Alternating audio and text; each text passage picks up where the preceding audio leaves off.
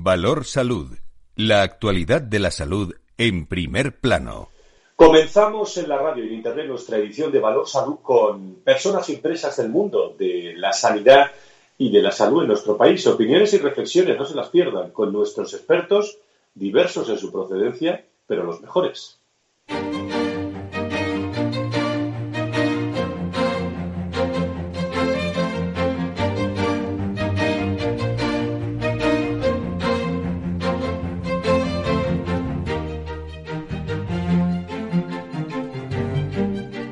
Valor Salud es un espacio de actualidad de la salud con todos sus protagonistas, personas y empresas. Con Francisco García Cabello. ¿Qué tal? ¿Cómo están? Muy buenos días, sean bienvenidos de nuevo. Vamos con la actualidad de la salud y la sanidad. Esta hora en Capital Radio, una jornada de viernes 11 de septiembre, histórica 2020, en el que, en palabras de Fernando Simón, eh, ha manifestado también en las últimas horas que la pandemia por coronavirus está estabilizando en España, en la mitad de las provincias, aunque no hay que lanzar, dice él mismo, las campanas al vuelo. El Ministerio de Sanidad ha registrado 10.764 casos de COVID-19, de los cuales, de esos 10.700, 4.137 han sido diagnosticados en las últimas horas en nuestro país. Cifra total de personas infectadas en España por coronavirus, 554.000. Son 71 los fallecidos por COVID-19, 249 en la última semana y una cifra global de fallecidos que siempre tenemos anotada por COVID-19 en España que se sitúa ya en casi rozando los 30.000, los 29.699 personas. Muchas de las personas que nos están escuchando eh, con pacientes desde la industria de la salud, los, médicos, los empleados de las organizaciones que están, pues como muchos de nosotros, teletrabajando también en el día a día, siguiendo su trabajo esencial, muy pendientes de la incertidumbre de esta pandemia. España superó el lunes, eh, el lunes pasado, un dato que teníamos apuntado, el medio millón de casos confirmados de coronavirus, el primer país en hacerlo en Europa Occidental, tras registrar en las últimas semanas numerosos brotes de la enfermedad que se han producido, amigos y amigas, en paralelo a un incremento del volumen de pruebas diagnósticas y de los labores de rastreo, eh, intensificando, por cierto, en las últimas horas estas labores desde distintas comunidades autónomas de rastreo de, de contactos. Todas las comunidades autónomas llevarán a cabo la misma estrategia, lo hemos conocido esta semana, de vacunación frente al COVID-19 que se elaborará de manera conjunta con el Ministerio de Sanidad. Lo han acordado los propios consejeros de Sanidad y el ministro Illa en ese Consejo Interterritorial del Sistema Nacional de Salud eh, que se ha celebrado esta misma semana en Madrid. Es una de las decisiones que forma parte, por cierto, de un nuevo paquete de medidas de coordinación entre administraciones frente a la pandemia del coronavirus. Y todo también vuelta al cole, como saben todos ustedes estas últimas horas, con atención especial a los niños y a la seguridad y los primeros eh, casos de contagios infantiles. Eh, vamos a hablar con expertos de pediatría dentro de unos instantes. Eh, así están las cosas. Nuestro conocimiento, queridos amigos, queridas amigas, sobre el coronavirus ha ido evolucionando a medida que avanzaba el virus por las ciudades y por los pueblos de nuestro país. Vamos sabiendo más y vamos quizás acostumbrándonos a convivir más con esta, con esta pandemia. Muchos frentes informativos nos esperan hasta las 11, las 10 en las Islas Canarias. Lo van a conocer todo ¿eh? sobre el coronavirus, eh, las, los brotes de toda España y sobre todo reflexiones muy interesantes de la ciencia, de la investigación, de los hombres de la salud pública y privada, aquí en Valor Salud con Félix Franco, con Tatiana Márquez y, como digo siempre, un equipo de asesores y expertos de primera línea.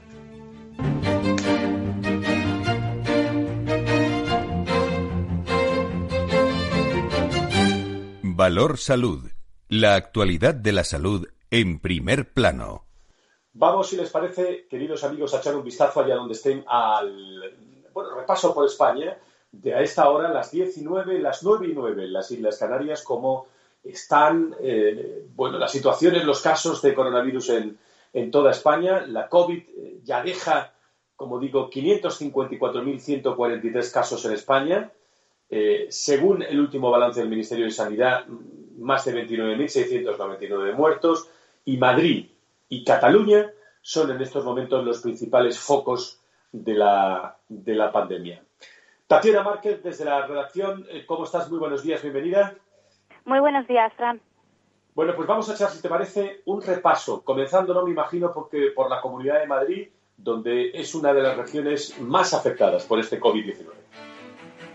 Allá vamos, la Comunidad de Madrid ha impuesto nuevas restricciones de aforo y reuniones preocupada por el crecimiento de los casos. Este jueves ha sumado más de un tercio de los nuevos positivos de toda España, 1.509, y ya acumula 156.026 casos y 8.817 muertes, 96 de ellas en la última semana. La ocupación de los hospitales de Madrid con pacientes eh, por COVID está al 18% y es más del doble de la media nacional. En los últimos siete días han sido ingresadas 442 personas en UCI, 14 eh, de ellas.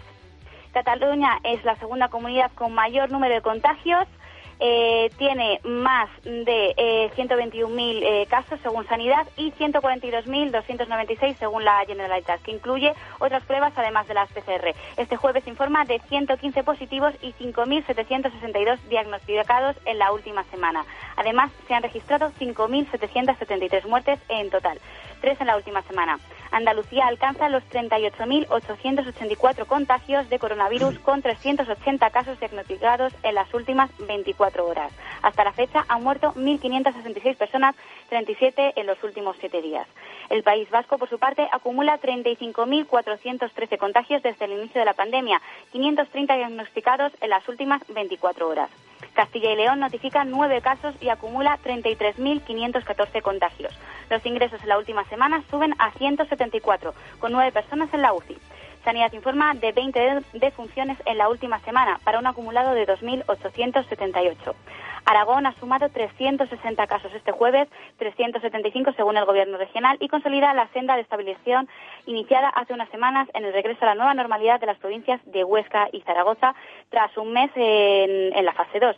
La Comunidad Valenciana, por su parte, notifica 515 contagios en las últimas horas, con un total de 29.907 casos y 1.501 muertes, 15 en la última semana.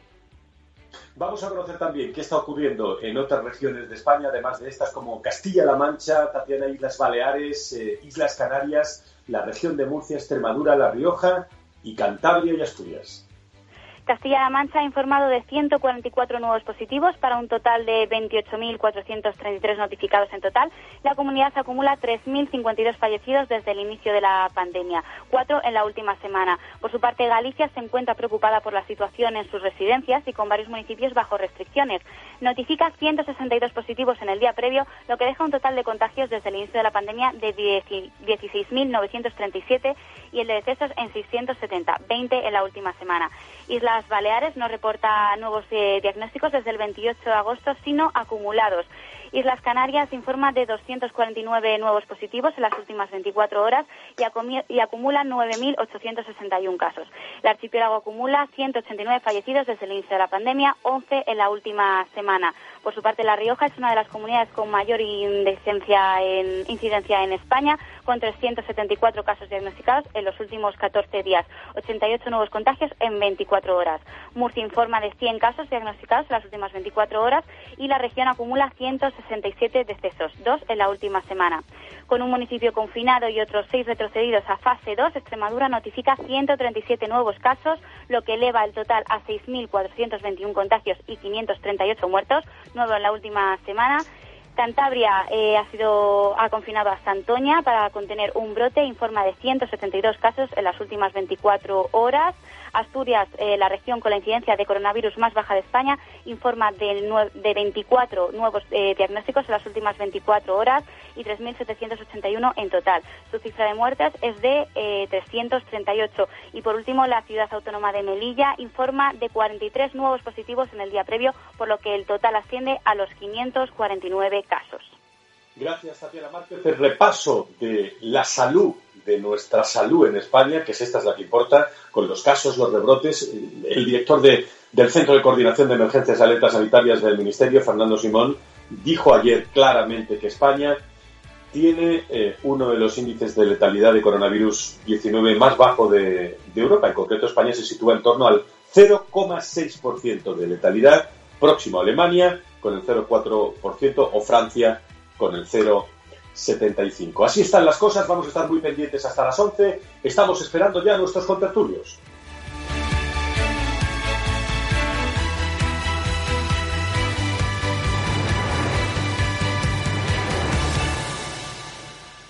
Valor Salud es un espacio de actualidad de la salud con todos sus protagonistas, personas y empresas. Con Francisco García Cabello. Saludo hasta hora de la mañana, a las 10 y 15, las 9 y 15 en las Islas Canarias, al doctor Mugarza, el director de desarrollo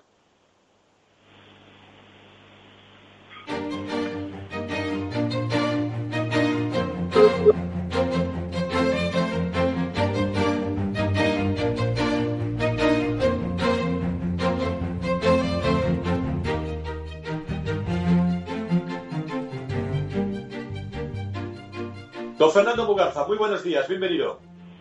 Muy buenos días, eh, Fran. El regreso de vacaciones y la verdad es que es un placer estar otra vez con, todos vosotros, con todos los compañeros de la tertulia y por supuesto con nuestros oyentes, ¿no? Que espero que hayan y hayáis tenido también unas vacaciones magníficas. Pues estupendo y ya al pie del cañón. Hemos hecho un repaso, Fernando, de toda la situación del coronavirus en, en España. ¿Cuál es tu, tu lectura eh, como médico, como director de desarrollo del IRIS? Bueno, pues eh, lógicamente, pues con preocupación, ¿no? Con, todos estos brotes y rebrotes que se están produciendo en los diferentes puntos de nuestra de nuestra península, ¿no? Y no solamente aquí en España, sino también en el en el resto de los países de nuestro entorno geográfico y fuera de él también, ¿no? La verdad es que no deja de preocupar. Bueno, y, sobre todo desde el punto de vista de, la situación del sistema, ¿no? Y, especialmente de cara de cara a futuro, ¿no? Porque si el año pasado ya estaba más más o menos eh, una situación difícil, ¿no? El sistema público de salud, pues con la llegada del coronavirus, desde luego que, que esto se ha, agudizado de alguna forma, ¿no? Ya que al fin y al cabo, pues el coronavirus estima que puede estar ocupando aproximadamente entre el 15 y el 20% de los recursos sanitarios, ¿no? Y eh, si ya había una presión financiera, una presión asistencial muy importante en el sistema sanitario público antes de que llegase el coronavirus, pues, pues imaginémonos cómo está ahora, ¿no? Y desde ese punto de vista ya aprovecho para, para insistir en, un tema que es también muy importante y que me imagino que, que Antonio pues, pues podrá profundizar en él, ¿no? En este programa o en otro, relacionado precisamente con ese proyecto que están poniendo en marcha interesantísimo, el proyecto Venturi, ¿no? Sobre el tema de, de las listas de espera. Eh, ya se ha roto la barrera de los 700.000 pacientes en lista, en lista de espera quirúrgica, ¿no? Y, bueno, esperamos, esperamos ver los datos, ¿no? De cómo está la situación en este, en este momento, porque tenemos que recordar que la enfermedad no descansa, eh, desgraciadamente, y que no todo es coronavirus, sino que el resto de las patologías continúan y el resto de las patologías necesitan una atención sanitaria puntual, ágil y pronta, ¿no? Y desde ese punto de vista, pues muchas veces desde la Fundación IRIS lo que, lo que nos planteamos es, eh, es, un, eh, es una pregunta, ¿no? Una pregunta relacionada con ese eslogan, ¿no? Del, Ministerio que sacó hace, bueno, justo cuando empezó la pandemia, ¿no? Ese hashtag que decía que este virus lo paramos unidos, ¿no? Bueno, pues yo abogo precisamente al sentido de ese, de ese hashtag y de ese y de ese eslogan, ¿no? De que lo paremos unidos de verdad, ¿no? Tanto lo que es la sanidad de titularidad pública como de titularidad privada trabajando juntos, codo con codo, precisamente en beneficio de los pacientes, no solamente de coronavirus, sino también del resto de las, de las patologías. Fernando, lo que es una realidad, eh, no sé cuál es tu termómetro eh, como médico, como director de desarrollo corporativo y comunicación del IDIS, es que lógicamente todos estos rebrotes están eh, activando, eh, por llamarlo así, entre comillas, los hospitales eh, y, cada vez más, sobre todo en atención primaria, estamos teniendo más consultas. bueno, no estamos llegando a los niveles, lógicamente, de, marzo o abril, pero hay que tener mucho cuidado de esta materia, ¿no? Sí, así es.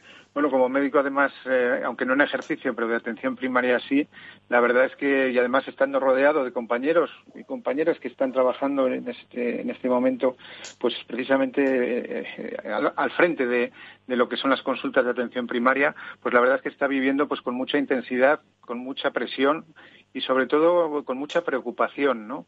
ya que eh, en este momento pues se hace bueno también la falta de recursos, ¿no? La falta de recursos, me, refiero especialmente a los recursos humanos, ¿no?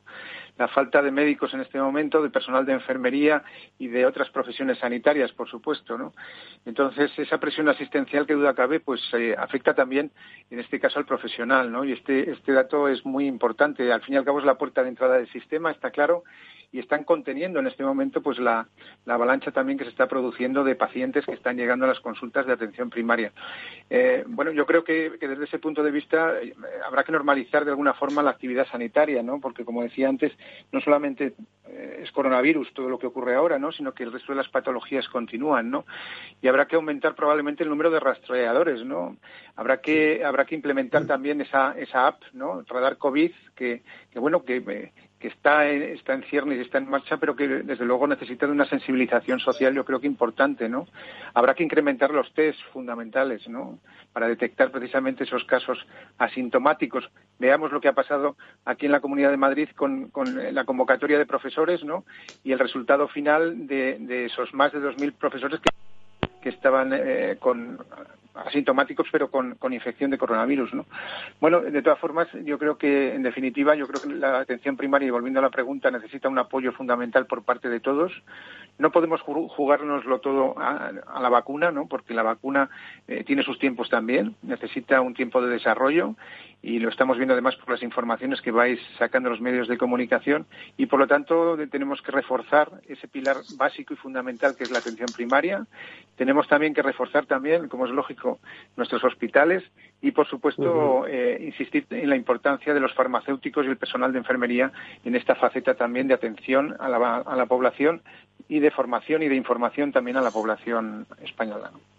Fernando, déjame que salude a Alfonso de la Lama, secretario general del ASPE, de la Patronal de la Sanidad Privada en España. Querido Alfonso, ¿cómo estás? Muy buenos días, bienvenido. ¿Qué tal, Fernando? Buenos días. Hola, Fernando, ¿cómo estás? Bueno, no sé si quieres, si quieres añadir algo a esto, a esto último de los hospitales o a vuestra situación, porque hay un, un aspecto importante que, que, que estáis los dos a una y es que del ministro todavía no sabéis nada, ¿no, Alfonso?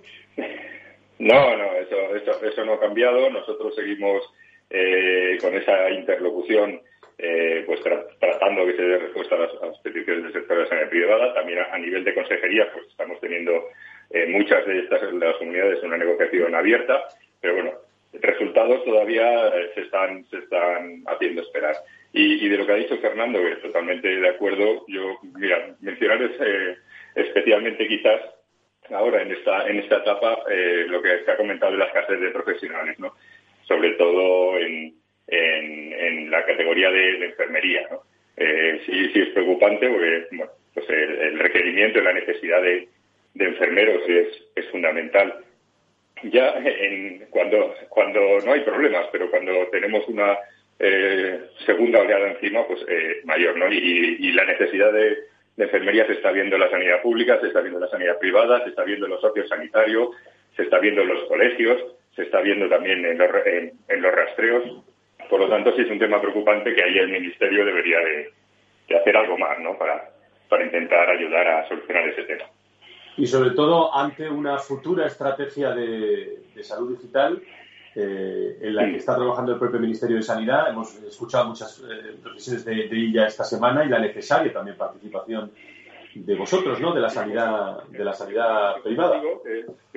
un anuncio positivo del Ministerio, están trabajando en esta estrategia de salud digital, pero bueno, desde luego desde la sanidad privada que la creemos necesaria, porque bueno, como, sabes, eh, la sanidad privada está muy avanzada en, en temas digitales, en tecnologías.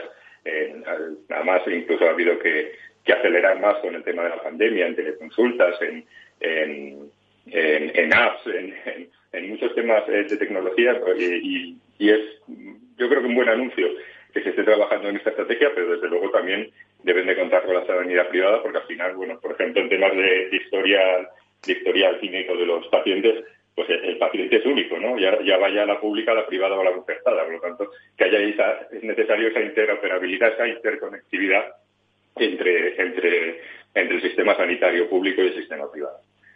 Tenemos a Fernando Mugarza, tenemos a Alfonso eh, desde ASPE. y yo quería, aprovechando que estáis los dos, eh, pues una reflexión, luego escucharemos algún indicativo también al respecto.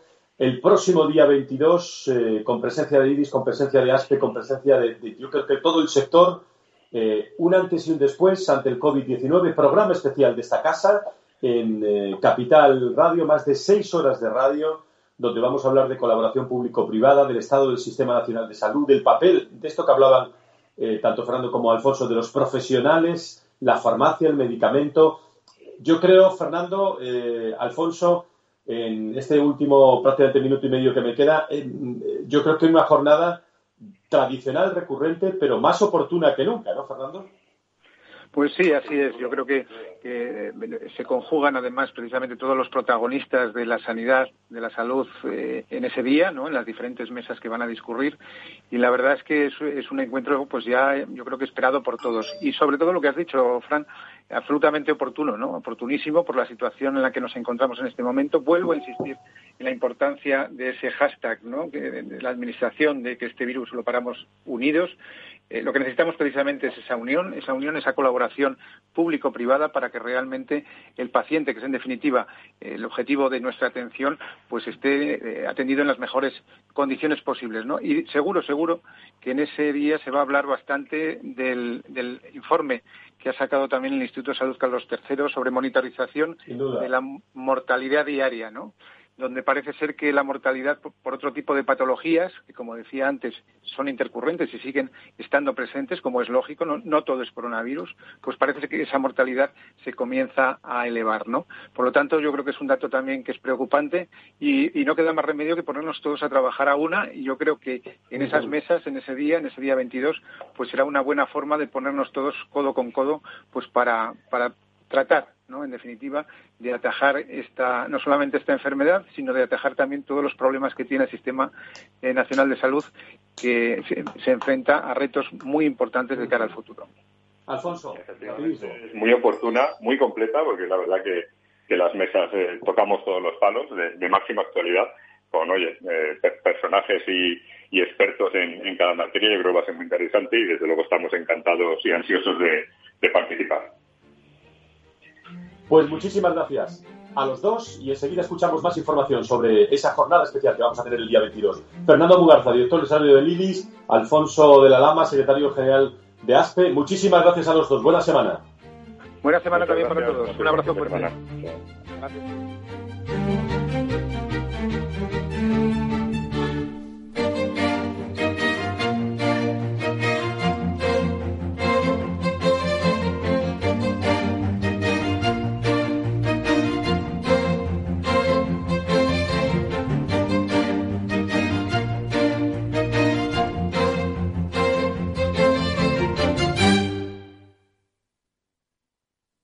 Si tus prospectos comerciales te resultan perfectos desconocidos, ahora puedes conseguir toda la información necesaria para que tus decisiones no impliquen riesgos para tu empresa. Informe es la empresa líder en información comercial, financiera, sectorial y de marketing, con acceso online a más de 350 millones de empresas en todo el mundo. Infórmate en el 902 176 076. Informa.es. Business by Data. En Renta 4 Banco lo tenemos claro. Este verano nos quedamos en España. Quédate con nosotros y consigue un 20% de ahorro en comisiones sobre las aportaciones que realices a nuestros fondos de inversión. Accede a los mayores mercados del mundo siempre desde España. Este año más que nunca. Gracias por invertir en lo nuestro. Consulta las bases en r4.com o infórmate en cualquiera de nuestras oficinas. Renta 4 Banco, tu banco especialista en inversión.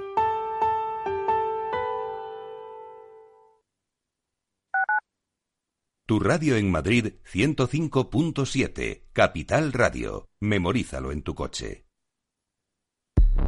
ERTES, ERES, teletrabajo, conciliación, reforma laboral, horario flexible, temporalidad.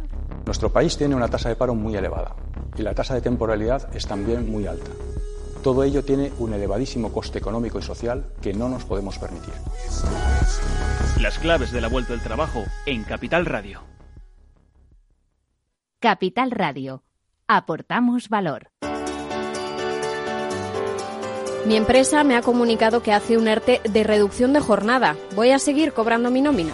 Desde ese momento cobrarás tu nómina de forma proporcional a las horas que trabajes y percibirás la prestación por desempleo siempre que cumpla los requisitos por las horas no trabajadas.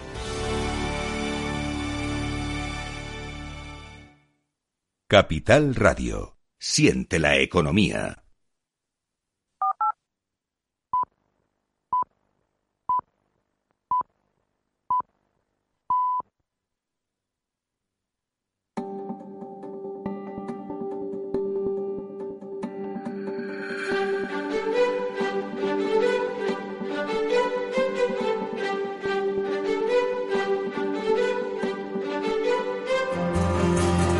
Valor Salud es un espacio de actualidad de la salud con todos sus protagonistas, personas y empresas.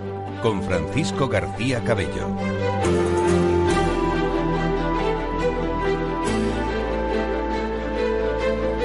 Estamos con ustedes todos los viernes en directo con la actualidad de la salud y la sanidad aquí en Capital Radio.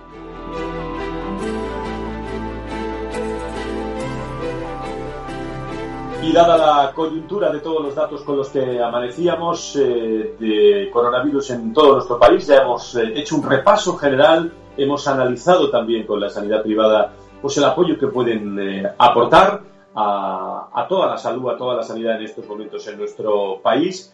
Y quiero que destacar también ese trabajo que se está haciendo para el día 22, en el que tienen que estar todos ustedes, si, si, nos, si lo tienen a bien, para trabajar sobre ese antes y ese después en el sistema sanitario español con eh, mesas muy interesantes sobre colaboración público-privada. Eh, vamos a tener a Enrique Porres, consejero delegado a SISA, a Manuel Freire, eh, desde la Asamblea de Madrid, a Antonio Burgueño, Alfonso de la Lama, a Marta Villanueva, vamos a tener al consejero, mensaje también del ministro, José Soto, gerente del Hospital Clínico San Carlos. Va a haber voces muy acreditadas durante más de seis horas de radio que vamos a tener con, con todos ustedes. El 22 de septiembre, especial Valor Salud COVID-19, un antes y un después en el sistema sanitario español. En directo desde las 10 de la mañana hasta las 8 de la tarde, todo lo que debes saber del sector salud en estos momentos claves. Sigue nuestra jornada especial con ASPE, IDIS, Ilerna Online, Grupos Recoletas, Vitas, Rivera Salud y muchos más. El 22 de septiembre, especial Valor Salud con Francisco García Cabello y un gran equipo de expertos y colaboradores. Pues eh, detallada queda la agenda, en la que se la iremos recordando eh, los próximos días de aquí al día 22 de septiembre, desde primera hora de la mañana en Capital Radio, la actualidad de la salud y la sanidad al detalle con muchos eh, protagonistas. Me voy a Andalucía, me voy a Sevilla, al Colegio de Médicos de Sevilla, y está el doctor Adolfo López Gómez, vocal de ejercicio libre del Colegio de Médicos de Sevilla, al que saludo eh, efusivamente esta mañana. Eh, doctor López, eh, don Adolfo, encantado de saludarle. Muy buenos días. Igualmente, Fran, un saludo para ti y para todos los oyentes de Capital Radio. Bueno, ¿cómo está, en primer lugar, cómo tu balance como médico? ¿Cómo está la situación en Andalucía, Adolfo? Pues bien, bueno, afortunadamente a nivel personal y familiar nos está respetando este inquilino que hemos adoptado en, nuestra, en nuestra sociedad y, bueno, creo que Sevilla, dentro de dentro del azote que, numerosas familias tengan, tengan, por supuesto, por culpa de la pandemia, pero, pero Sevilla está siendo también eh, bastante eh, respetada. ¿eh?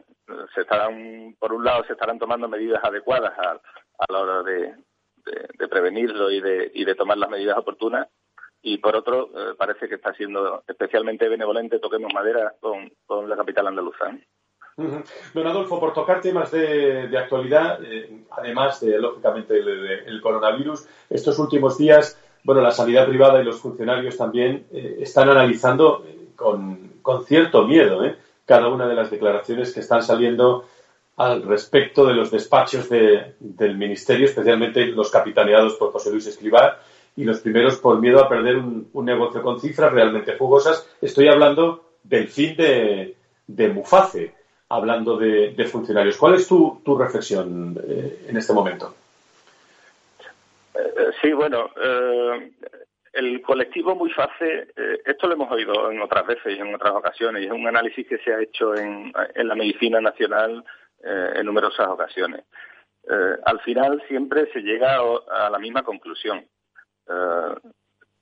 creo que se está politizando mucho y se está eh, radicalizando la, ideología en, torno a la sanidad, cuando en estos momentos lo que lo que deberíamos de estar buscando son son apoyos y, alianzas estratégicas que, nos permitan eh, aunar recursos y, luchar juntos contra todos los, los, problemas de salud que tenemos encima no eh, claro qué es lo que pasa si se si se si simple y llanamente se analiza de una forma ideológica pues entonces no no se está buscando la solución a los problemas de salud del país eh, yo entiendo entiendo que cada que cada partido político debe de, tener pues una visión, un programa, una, una serie de propuestas, pero pero si no priman la de solucionar los problemas de salud de la población, eh, estamos cometiendo un graso error.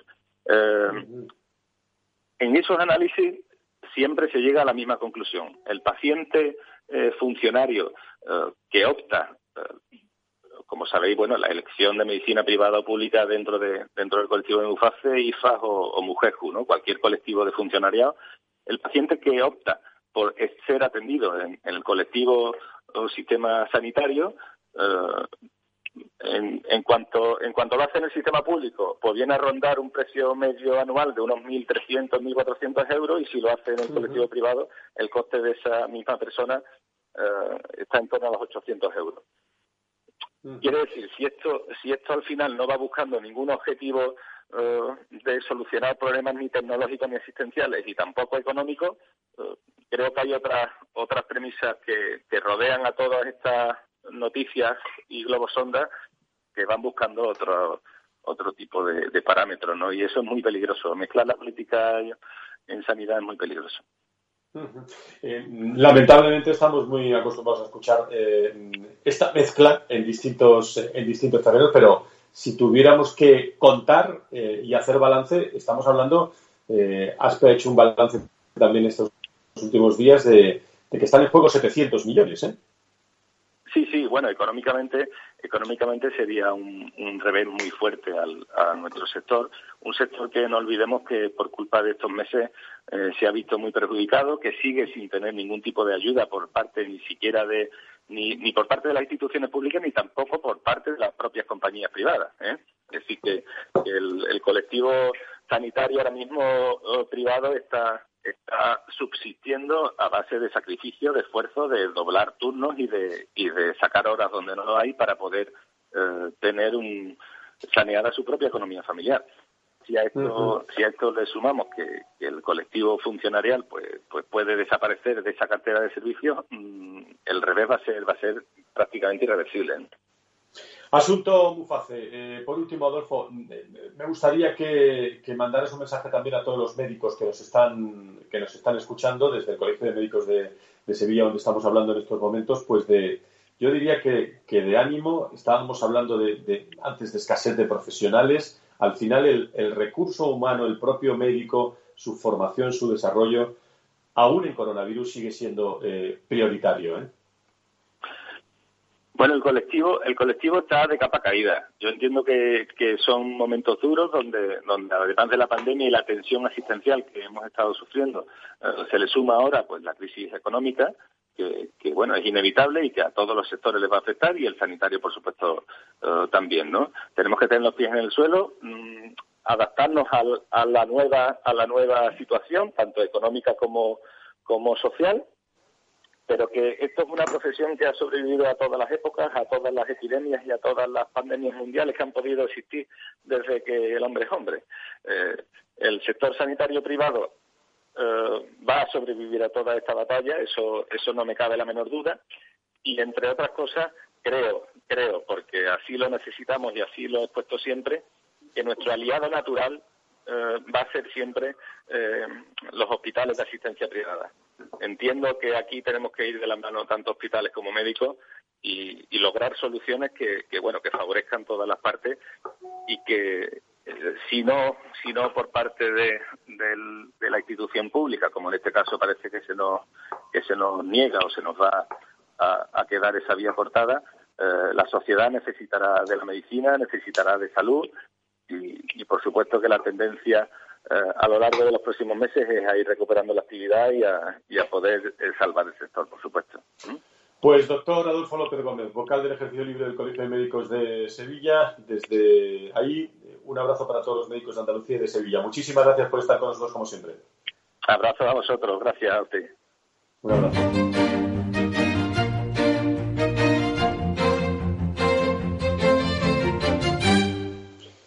Y enseguida nos espera eh, el maestro burgueño, Antonio Burgueño. Le preguntaremos sobre ese proyecto Venturi, director del proyecto Impulso, y también el, experto en políticas sanitarias y ex consejero de salud de La Rioja, Antonio Burgueño, dentro de unos cinco minutos para análisis final de, la jornada. Pero eh, estamos hablando mucho de, vacunas, quizás no vamos a hablar de, vacunas, pero sí de una noticia que ha surgido en las últimas eh, horas y que tiene como protagonista a Roche Diagnostic eh, con un test eh, que van a sacar al mercado que va a diferenciar eh, diagnósticos de la gripe del propio COVID-19, lo cual es muy interesante y sobre todo despejar esta duda, sin duda alguna, va a tener consecuencias importantes a la hora de despejar hospitales también y de evitar esa masificación.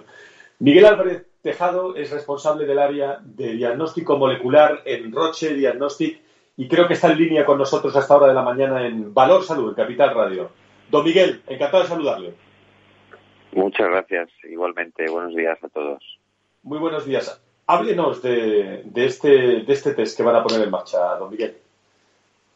Bueno, pues este test es uno de los test que, que se ha lanzado muy recientemente, concretamente el día 3 de septiembre se obtuvo la aprobación de emergencia para uso en, Estados Unidos por la FDA y en los próximos días pues lo tendremos para uso en Europa, ¿no? Y es un test que es capaz de diagnosticar eh, diferencialmente el virus que provoca la COVID-19, el SARS-CoV-2, de la gripe A y la gripe B teniendo en cuenta que ya nos estamos acercando al, periodo de gripe estacional, ¿no? Cada año varía un poco, pero a partir de octubre, pues ya eh, todos los sistemas sanitarios empiezan a ponerse en, alarma y en preparación para lo que es la gripe estacional y este test puede ayudar mucho a diferenciar un virus de otro cuando clínicamente es muy difícil diferenciarlos, ¿no? Este test te ayudará a ver si lo que tienes es un, coronavirus como este, SARS-CoV-2, o tienes una gripe A o tienes una gripe B. La realización de este test me imagino que se hace de forma sencilla. ¿Cómo es el proceso para poderlo realizar en este caso? Muy bien, este es un test que está eh, diseñado para ser usado por eh, toma de muestra por profesionales de la salud, ¿no? Y está diseñado para equipos de gran capacidad. Hay un equipo nuestro que se llama COBA 6800 que es de, de, gran capacidad de trabajo y este test está diseñado para este para este equipo de gran capacidad. Y la muestra que se toma es o bien una muestra nasal con una torunda o una muestra nasofaringea, esto que estamos viendo ya constantemente, ¿no? Esta torunda para coger la, muestra nasofaringea, se pasa a un, a un tubo que tiene un, líquido que inactiva el virus y a partir de ahí el equipo funciona de manera automática durante mucho tiempo y es capaz de producir pues en un día de trabajo más de mil test eh, de manera continuada. Como consecuencia decía yo que, es importante eh, si, esto eh, ocurre en, eh, digo, la, utilización de este test, bueno, el, el, de limitar sobre todo y definir si tienes COVID-19 o tienes una, entre comillas, simple gripe con el, bueno, la importancia de, de, no ir al hospital para, para un asunto que pudiera ser un COVID, ¿no? Claro, este es un, este es un tema muy importante, ¿no? La gripe normalmente cada año, pues a partir de esto, octubre, noviembre, empieza a crecer con un pico normalmente en, en enero, aunque cada año es variable.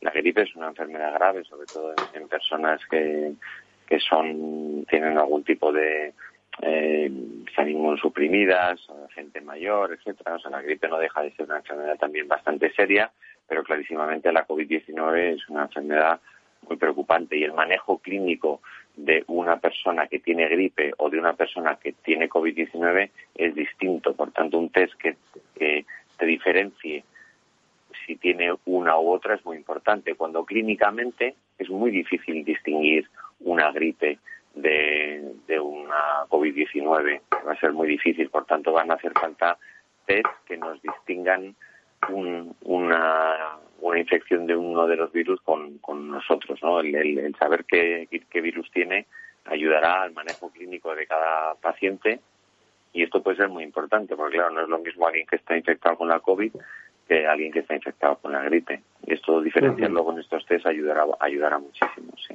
muy bien eh, don Miguel por último esto ya está en marcha no es decir digo para todos los, los que nos estén escuchando eh, a, gran nivel eh, pero está en marcha ya no digamos que la aprobación en la por la FDA se hizo el 3 de septiembre y nosotros ya estamos almacenando eh, el producto en los almacenes primero de Alemania y luego aquí localmente en España y es cuestión de muy pocos días que empecemos a empezar a moverlo aquí en España. Sí, posiblemente la semana que viene ya, ya estaremos hablando de, los primeros movimientos del producto en España. Sí. Bueno, pues esos son los test que ya a partir de la semana que viene, según anuncia Miguel Álvarez Tejado, responsable del área de diagnóstico molecular de Roche Diagnostic, estarán pues eh, pues a disposición de, todos nosotros para distinguir entre ese COVID-19 eh, y la propia gripe que tendrá que venir también en, octubre, que es eh, las fechas eh, pues que está todo el mundo con, más temor para diferenciar si es una cosa u, otra. Don Miguel, encantado de saludarle. Saludamos a todos los hombres y mujeres de Roche. Gracias. Muchísimas gracias a vosotros. Valor Salud. La actualidad de la salud en primer plano. Y a las 10 y 46, eh, las 9 y 46 en las Islas Canarias, abrimos tertulia final.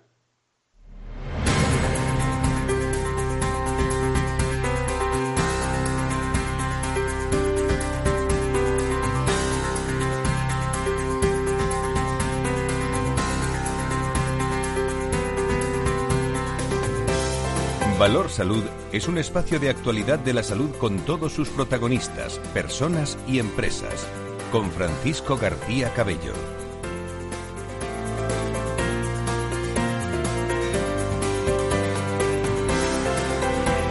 Y agradezco especialmente la colaboración de todas las personas del mundo de la salud y la sanidad en estos momentos en nuestro país, en esta quinta temporada de Valor Salud, del eh, bueno, aquí en Capital Radio y sobre todo la participación también de la sanidad privada en España, de ASPE, de la colaboración de, IRIS, eh, de, el interés, eh, hablaremos el, lunes que viene también con COFARES eh, y, con todos los pacientes, con farmacias, con todas las personas y, especialmente les recuerdo, luego, luego lo recordaremos también, antes de que acabe la tertulia, ese día 22 programa especial antes y después del COVID, con todos los protagonistas que se puedan imaginar en directo en un, en un programa de, radio. Saludo a Antonio Burgueño, director del Proyecto Impulso, Proyecto Venturi. Querido Antonio, ¿cómo estás? Muy buenos días, bienvenido.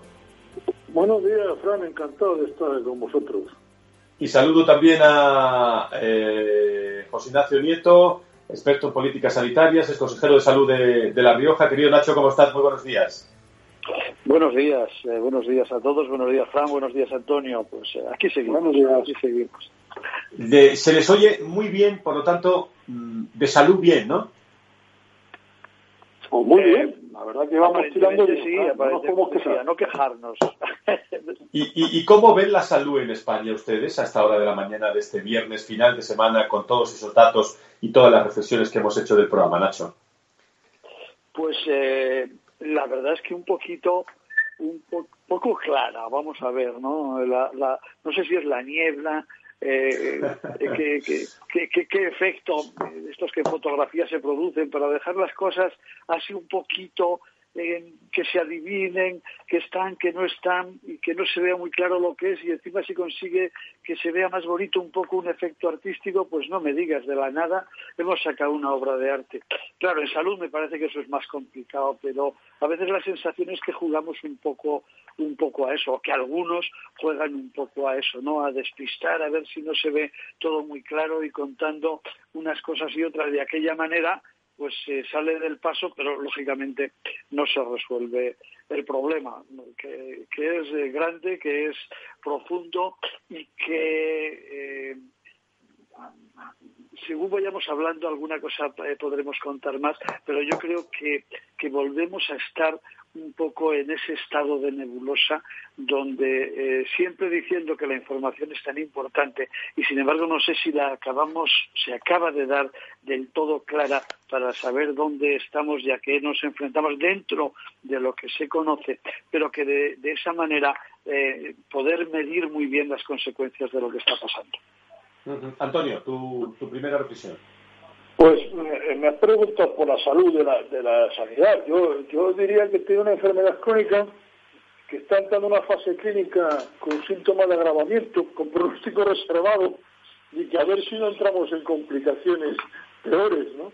Eh, y que no solamente está causado, el COVID tiene mucho que lógicamente, porque ha venido a, meter, a consumir muchos recursos, a, a, quemar incluso recursos con el tema de los recursos humanos que han tenido que trabajar pues intensamente y que ahora mismo pues que viene a presionarse también como estábamos comentando se está comentando en el programa por parte de don Fernando y por otros y por otros intervinientes con otras patologías ¿no? es decir y, ese es el tema el tema del COVID sigue seguimos teniendo mucho desconocimiento pero sí que es cierto que como decía eh, el señor Nieto pues pues tenemos tenemos que dimensionar bien la información eh, ser muy objetivos con ellos y y preocuparnos hasta, como siempre decimos todos los viernes, preocuparnos de eh, hasta el punto de preocuparse objetivamente, ¿no? Y, medidas todas, preocupación la, necesaria, ¿no? Hablábamos antes eh, con Roche sobre ese test que se pone en marcha, pero mm, se está hablando todos los días de las vacunas. Díganme algo sobre, sobre la percepción que tienen ustedes de estos de, de las vacunas. AstraZeneca ya saben que ha suspendido los ensayos de la vacuna de Oxford por la reacción adversa grave de un, de un voluntario, hemos conocido esta semana, y, y, se sigue se sigue trabajando, ¿no, Nacho? Eh, vamos, que se está trabajando yo creo que en muchísimos sitios y buscando una solución que es muy, muy importante, como muy importante es el problema. Pero eh, es verdad que, que depende mucho de la vacuna. Pero mm, siguiendo un poco lo que yo trataba de decir antes, que ha podido quedar un poco así como enigmático o, como que no quería decir nada, pero estaba pensando en cosas muy concretas, verás. Eh, y no es por no hablar de la vacuna, evidentemente eh, mis, mis eh, criterios clínicos no son tales, porque yo no soy médico, hay, evidentemente está Antonio ah, y como, como todos los demás, con lo cual ellos son los que mejor se pueden pronunciar ahí, lo demás contamos lo que hemos oído, pero fíjate, ahora mismo la situación, por un lado, que se está produciendo eh, eh, los números que nos dan, donde avanza muchísimo, lo hemos dicho siempre. Eh, es muy importante cómo evoluciona y además pararlo, pero es muy importante también las consecuencias. Si barajamos esos datos de PCRs eh, eh, positivas y por tanto casos eh, objetivamente comprobados de infección y lo, y lo comparamos después cómo están evolucionando los ingresos de los hospitales, que han crecido mucho desde mediados de agosto, que no estoy diciendo que no hayan crecido, lo, que es obvio y lo que es objetivo no podemos negarlo, como los ingresos en UCI, sin embargo, ese, dato también, el ver exactamente esos datos, nos tiene que llevar a analizar adecuadamente la evolución de la situación y a pensar, como dice Antonio y como está eh, repitiendo una y otra vez, que la sanidad no es solo COVID. Es un problema muy grave, pero son muchas más cosas. Y, y yendo al hilo de los test y de las vacunas, pues claro, ahora mismo tenemos un lío tremendo. Yo creo que sigue existiendo, aunque lo han dicho, lo dicen todos los expertos, lo dice todo el mundo, pero al final no sabemos muy bien qué diferencias hay entre el PCR, cuál es el que de verdad nos dice si tenemos o no la enfermedad, o las serologías, ¿no? El, el IgG, el IgM, en fin, ahí hay un fisco considerable. Hacemos 60.000 serologías y luego al final son eh, hay que hacer 3.000 PCRs para comprobar, porque es el que al final nos da la información de si esa persona tiene está enfermo o no, o lo ha pasado, o cómo ha quedado de inmunizado o no respecto a, esa enfermedad, al, COVID, pero son cosas muy distintas que tienen consecuencias muy diferentes y yo creo que a la hora de interpretarlas se mezclan y se utilizan sin una eh, demasiado rigor ni claridad. No sé qué opinarás, Antonio, si esa es la solución o por dónde vas. Es un tema muy, muy interesante. Estamos en una sociedad que no admite la enfermedad que no se pueda curar. Dan por hecho que tenemos que saber curar la enfermedad. Bueno, ya no es curar porque es que no se los tratamientos de la patología, se está hablando de la vacuna como la gran panacea que nos va a salvar de esta catombe, ¿no? Bueno, sí, sí, es muy importante y, todo lo que queramos. Y es curioso, hablando que hablabas al principio de la información, un tema también muy interesante, cómo se está manejando la información aquí, cómo todos en esta carrera por sacar la vacuna, pues van sacando información, avances, retrocesos en este caso algunos, pero ¿y qué pasa con los chinos? Es que, es que los chinos están esperando a que nosotros les demos la vacuna, o es que los chinos ya tienen tres o cuatro, al menos que se sepa, que vacunas en funcionamiento y, haciendo pruebas con los militares y demás, porque, porque, porque ya van avanzando. Van a esperar a que, a que alguna empresa europea o americana les dé la solución que ellos a un problema que ellos conocen hace más tiempo que, y que tienen tecnología y conocimiento suficiente. Es un tema interesantísimo. Esto de la vacuna, ahora primero fue las mascarillas, y ahora estamos en la vacuna como gran panacea. Va a tardar, la enfermedad ha venido para quedarse, porque aunque, se eh, aunque ya no hubiera más enfermos, que duda de que como la, patología ha traído complicaciones, los enfermos que han enfermado ah, va, a haber que seguir tratándolos y curándolos durante mucho tiempo alguno de ellos. Bueno, pues dígame, dígame los dos, así en un minuto, para, para acabar entre los dos. Eh, ¿Qué tema eh, creen ustedes que va a ser importante esta semana en materia de, salud y sanidad, además del seguimiento, lógicamente, de, la enfermedad del COVID-19? ¿Dónde, ¿Dónde ponemos el foco? Nacho, Antonio, Antonio, Nacho. Bueno, eh, pues mira, yo creo que, que, un tema que va a, empezar a ser muy importante y que va a dar, no solo en Madrid, donde puede estar eh, preparándose con una incidencia muy importante, eh, va a ser el de los profesionales sanitarios, ¿no? Están planteando quejas muy, muy fundadas, por lo menos algunas de ellas, está organizándose y anunciándose y convocándose huelgas a las que se apuntan unos y otros ámbitos de la, sanidad y unas y otras comunidades y creo que ese asunto pues va a ser un problema muy grave y que va a complicar la situación no solo eh, del COVID, sino de toda la sanidad española, que efectivamente creo que no está en sus mejores momentos. Antonio. Completamente de acuerdo. Los profesionales tendría que ser el tema porque es un tema muy grave, además eh, muy debatible y pero yo creo que el tema va a ser cuántos colegios se van a ir cerrando y cuántos no, y cómo va la cosa por comunidades autónomas, y ahí va a estar el foco informativo. No digo que debería estar, es donde creo que va a estar. Bueno, pues como siempre saben ustedes que nos gusta estar cerca de ustedes, de profesionales, Antonio Burgueño, José Ignacio Nieto, nos gusta estar cerca de ti.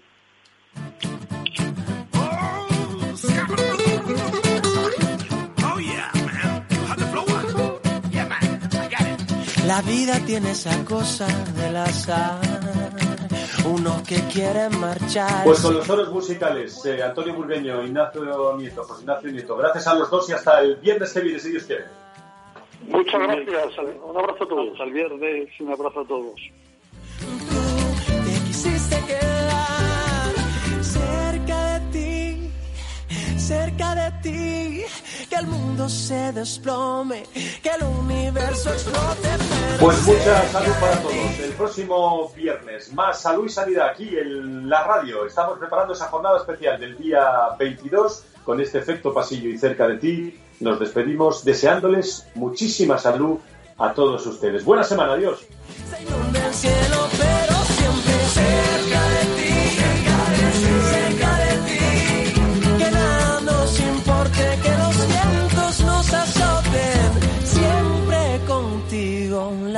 Tiene esas cosas del azar.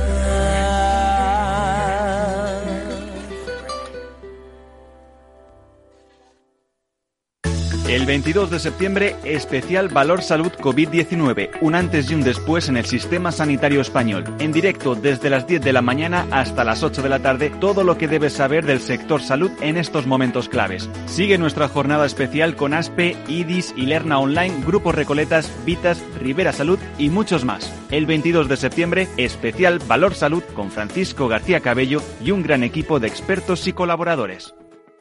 Valor Salud, la actualidad de la salud en primer plano todas las semanas con sus personas y empresas, en Capital Radio, con Francisco García Cabello.